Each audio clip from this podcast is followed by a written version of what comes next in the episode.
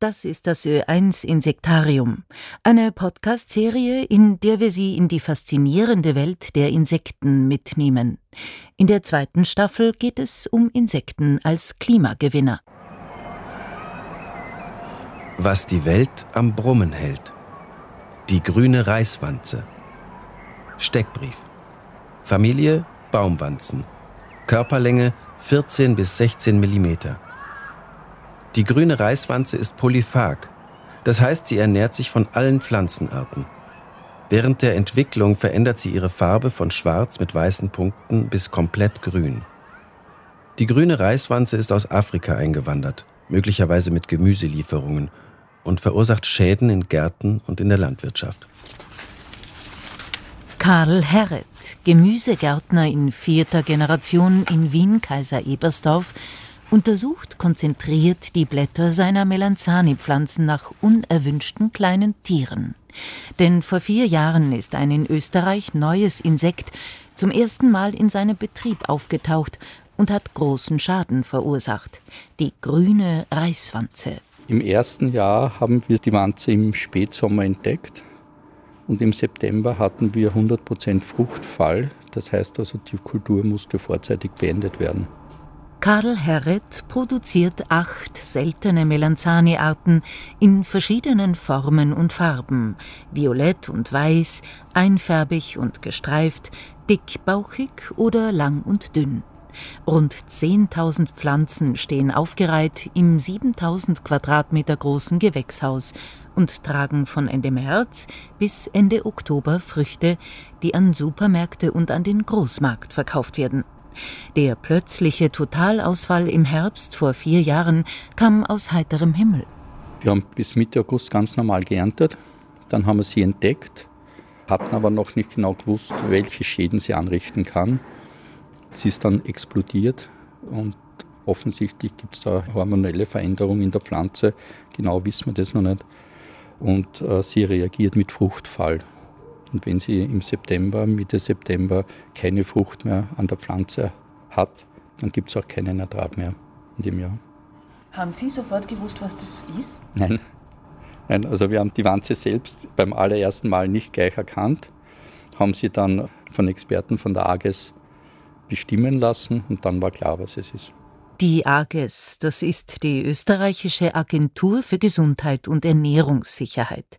Dort arbeitet Anna Moises, die an der Universität für Bodenkultur Phytomedizin studiert hat und bei der AGES Schaderreger an Pflanzen diagnostiziert, ihre Verbreitung im Auge behält und nach Möglichkeiten zu ihrer Regulierung sucht. Die grüne Reiswanze stammt wahrscheinlich ursprünglich aus Ostafrika und ist schon seit längerem im Mittelmeerraum beheimatet. Vor 2015 hat man immer wieder Einzelfunde gemacht, die wahrscheinlich auf Verschleppung zurückzuführen sind. Aber seit 2015 kann man eigentlich von einer Etablierung sprechen. Da wurden in Vorarlberg die ersten Nymphen festgestellt. Ein Jahr später dann auch in der Steiermark und in Wien. Die grüne Reiswanze hat sich also vor allem in wärmeren Regionen Österreichs und dort in der Umgebung von Städten etabliert. Sie profitiert nämlich einerseits vom globalen Handel, andererseits vom Klimawandel, denn sie liebt Wärme. Zuerst wurde sie vor allem in Privatgärten und Gemeinschaftsgärten festgestellt.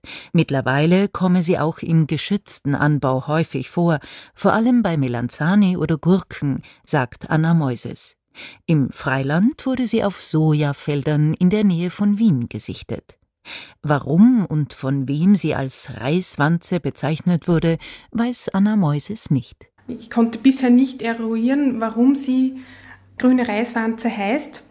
Reis zählt zu ihren Wirtspflanzen, das steht fest. Also wir konnten sie auch schon in Österreich an Trockenreis beispielsweise finden. Da sind die Nymphen sehr zahlreich am Trockenreis gesessen und haben dort die Reiskörner besaugt. Generell ist die grüne Reiswanze wenig wählerisch. In der Fachsprache nennt man das Polyphag. Sie mag gerne Hülsenfrüchte, vor allem Sojabohnen, aber auch Fruchtgemüse wie Melanzani, Tomaten und Paprika.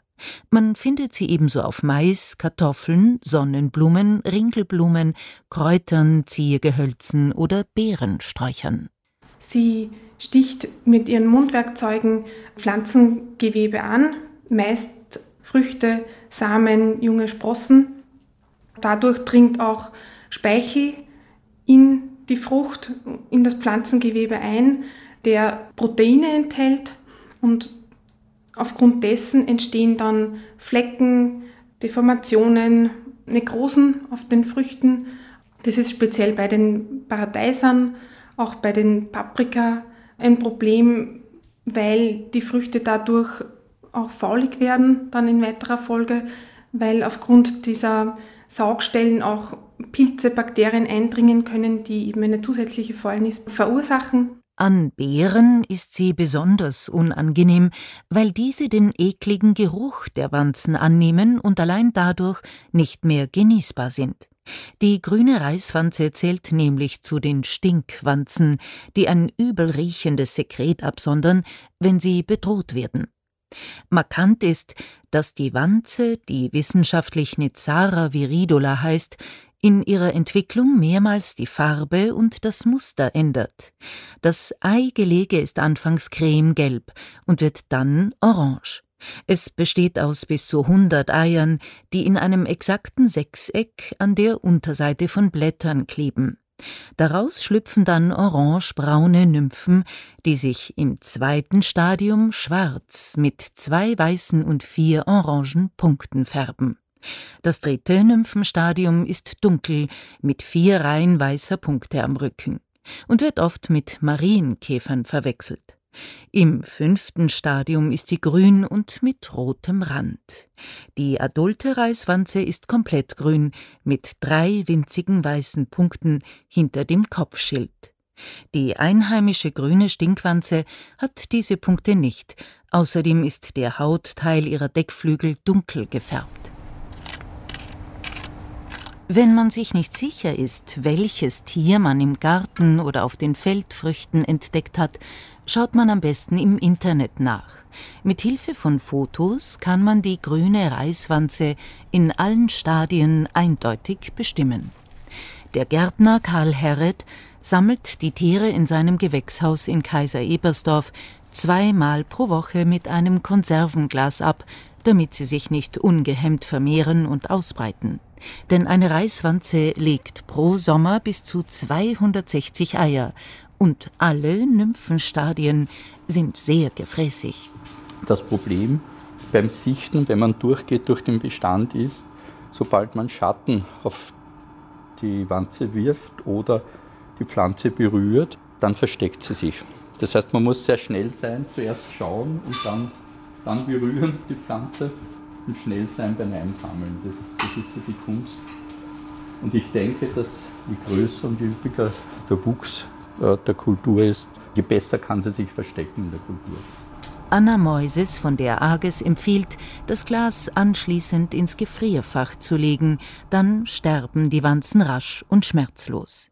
Sie und ihre Kolleginnen und Kollegen von der Arges und der Insect Laboratories Research GmbH aus Dreiskirchen haben mittlerweile auch einen tierischen Helfer zur Hand, der die Ausbreitung der grünen Reiswanze vermindert.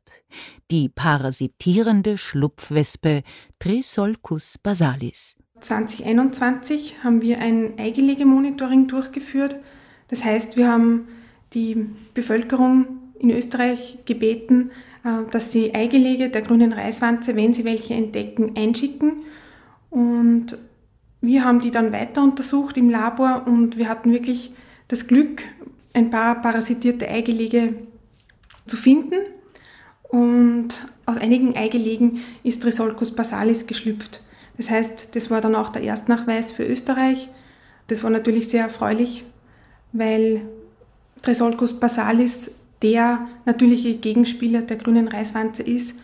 Und dieser Nützling ist in der Lage, die Eigelege der grünen Reiswanze sehr effektiv zu parasitieren. Im Labor der Arges hält Anna Moises einige Reiswanzen in Boxen, um die in Wiener Privatgärten gefundene Schlupfwespe Trisolcus basalis zu züchten und ihre Arbeit beobachten zu können. Die Schlupfwespe legt ihre Eier in das Eigelege der grünen Reiswanze. Ihre Larven fressen dann die Wanzeneier auf. Auf den Eiern in der Box sieht man circa zwei Millimeter kleine schwarze Tierchen emsig herumlaufen. Das sind die Schlupfwespen, Risolcos basalis. Das sind ganz winzig und sind gerade wieder dabei, ein frisches Eigelege zu parasitieren. Das Dunkle sind bereits parasitierte Eigelege der grünen Reiswanze. Dass die Wanzeneier, in die die Schlupfwespe ein Ei hineingelegt hat, sich grau verfärben, ist sehr hilfreich für die Forscherin und für den Gärtner Karl Herret. Vergangenes Jahr hat er versuchsweise ein paar der Nützlinge von der Arges erhalten. Heuer hat er sie bei seinen Melanzani-Pflanzen von Beginn an eingesetzt. Wenn er jetzt Eier auf der Blattunterseite findet, markiert er die Pflanze mit einer roten Wäscheklammer und wartet ein paar Tage ab, was passiert. Und da haben wir das Eigelege. Die kleinen schwarzen Punkte ist schon Trisolcus, also die Schlupfwespe, die bereits begonnen hat, das Gelege zu parasitieren. Normalerweise, und so hoffen wir auch, wird das gesamte Gelege parasitiert und daraus schlupfen dann wiederum neue Schlupfwespen, die dann sich da im, im Bestand verteilen. Derzeit starten wir, indem wir sie auslegen. Also wir legen Puppen aus, die schlüpfen und suchen also dann diese Eigelege. Und das ist jetzt eine Phase, die sehr wichtig ist, dass hier also schon der Beginn der ersten Ablagen schon parasitiert werden. Und man sieht da, glaube ich, zwei Schlupfwespen, das heißt also, die sind schon fleißig am Werk, dass also wirklich alle parasitiert werden. Seit Jänner 2023 ist die Schlupfwespe Trisolcus basalis im Freiland und unter Glas für diverse Kulturen im Gemüse-, Obst- und Zierpflanzenbau als Nützling zugelassen und kommerziell erhältlich. Im Idealfall etabliert sie sich in Österreich und reguliert die grüne Reiswanze, sodass diese keinen so großen Schaden mehr anrichtet wie derzeit. Karl Herret kontrolliert weiterhin seine Melanzani, denn die Wanzennymphen, die nicht von den Schlupfwespen erwischt werden, muss er rechtzeitig selbst entfernen. Die Wanze legt die Eier auf der Blattunterseite des Melanzani-Blattes ab die Eier haben dann ungefähr eine Entwicklungszeit von 5 bis 14 Tagen, färben sich dann dunkel, fast schwarz und im folgenden Stadium schlüpfen sie und sind sie dann sehr mobil. Und genau davor muss man sie schon einsammeln, weil wenn sie einmal mobil sind, dann hat man keine Chance mehr, dann sind sie einfach zu schnell.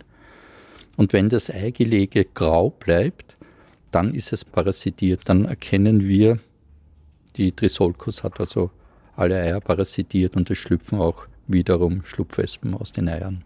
Das Ö1 Insektarium, was die Welt am Brummen hält, ist als Podcast verfügbar und dauerhaft auch im Ö1 Online-Archiv hörbar unter oe1.orf.at-insektarium. MitarbeiterInnen dieser Staffel Sonja Bettel, Julia Grillmeier und Sabine Nikolai. Redaktion Monika Kaltschitsch. Idee Ulrike Schmitzer. Gesprochen haben Karin Lienortner und Martin Fischer.